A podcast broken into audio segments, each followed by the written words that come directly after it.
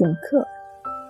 常听人说，若要一天不得安，请客；若要一年不得安，盖房；若要一辈子不得安，娶姨太太。请客只有一天不得安，危害不算太大，所以人人都觉得不妨偶一为之。所谓请客，是指自己家里邀集朋友便餐小酌；至于在酒楼饭店铺筵席、陈尊祖、呼朋引类、飞觞醉月，享用的是金樽清酒、玉盘珍馐，最后一哄而散，由经手人员造账报销，那种宴会只能算是一种病狂或是罪孽。不提也罢。富主中馈，所以要请客，必须先归而谋诸富。这一谋有分教，非十天半月不能获知结论，因为问题牵涉太广，不能一言而决。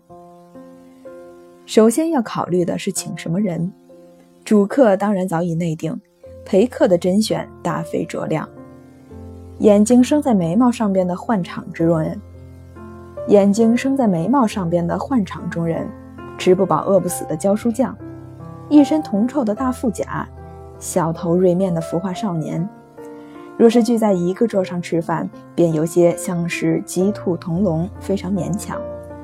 把素未谋面的人聚在一起，叫他们有说有笑，同时食物都能顺利地从雁门咽下去，也未免强人所难。主人从中调处。殷勤了这一位，怠慢了那一位，想找一些大家都有兴趣的话题，亦非易事。所以客人需要分类，不能鱼龙混杂。客的数目是设备而定。若是能把所有该请的客人一网打尽，自然是经济算盘。但是算盘亦不可打得太精，再大的圆桌面也不能坐过十三四个体态中型的人。说来奇怪，客人单身者少，大概都有宝卷，一请就是一对，一桌只好当半桌用。有人请客发宽肩贴，心想总有几位心领谢谢，万想不到人人会然肯来，而且还有一位特别要好，带来一个七八岁的小宝宝。主人慌忙添座，客人谦让孩子坐我腿上。大家挤挤嚷嚷，其中还不乏中年发福之士，把圆桌围得密不透风。上菜需飞跃人头，斟酒要从耳边下注。前排客住，前排客满，主人在二排敬陪。你菜单也不简单，任何家庭都有他的招牌菜，可惜很少有人肯用其所长。大概是以平素见过的饭馆酒席的局面作为蓝图。家里有厨师厨娘，自然一声吩咐，不再劳心；否则主妇势必亲自下厨，操刀动足。主人多半是擅长理论，真让他切葱剥蒜，都未必能够胜任。所以拟定菜单需要自知之明，临时钻锅翻看食谱，未必有济于事。四冷荤，四热炒，四压桌，外加两道点点心。似乎是无可再减，大鱼大肉，水陆杂陈，若不能使客人连串的打饱嗝，不能算是尽兴。菜单拟定的原则是把客人一个个的填得嘴角冒油，而客人所希冀的也往往是一场牙祭。有人以水饺宴客，馅子是桌猪肉菠菜，客人咬了一口，大叫：“哟，里面怎么竟是青菜？”一般人还是欣赏肥肉厚酒，管它是不是烂肠之食。宴客的吉日近了，主妇忙着上试菜，挑挑拣拣，拣拣挑挑，又要物美，又要价廉，装满两个篮子。半途休息好几次，才气喘吁吁、汗流的回到家。泡的、洗的、包的、切的，闹哄一两天，然后丑媳妇怕见公婆也不行。吉日到了，客人早已折茧相邀，难道还会不肯往家？不，守时不是我们的传统。准时到达，岂不像是头如穹庐、演戏如针的恶鬼？要让主人干着急，等他一催请，再催请，然后徐徐命驾，姗姗来迟，这才像是大家风范。当然，朋友也有特别性急而提早莅临的，那也使得主人措手不及，慌成一团。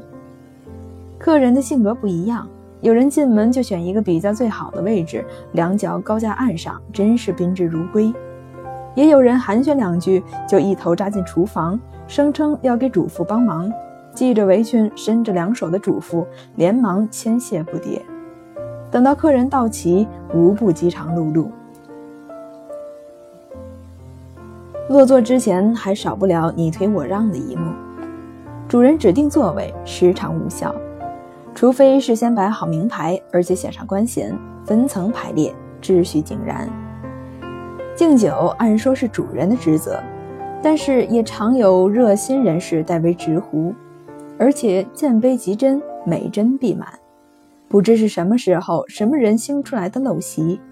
几乎每个客人都会双手举杯齐眉，对着在座的每一位客人敬酒，一瞬间敬完一圈。但见杯起杯落，如兔爷倒追。不喝酒的也要把汽水杯子高高举起，虚应故事；喝酒的也多半是凝眉凝眉皱眼的抿那么一小口。一大盆热乎乎的东西端上来，像赤羹又像浆糊，一人一勺子。